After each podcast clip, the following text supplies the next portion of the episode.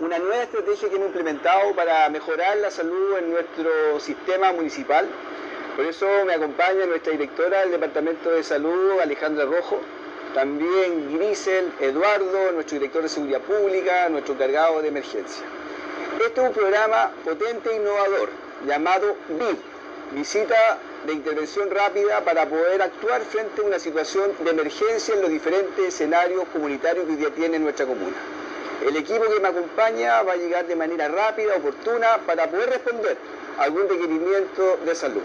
Sabemos la necesidad que muchas veces tiene el hospital para tener o contar con una ambulancia.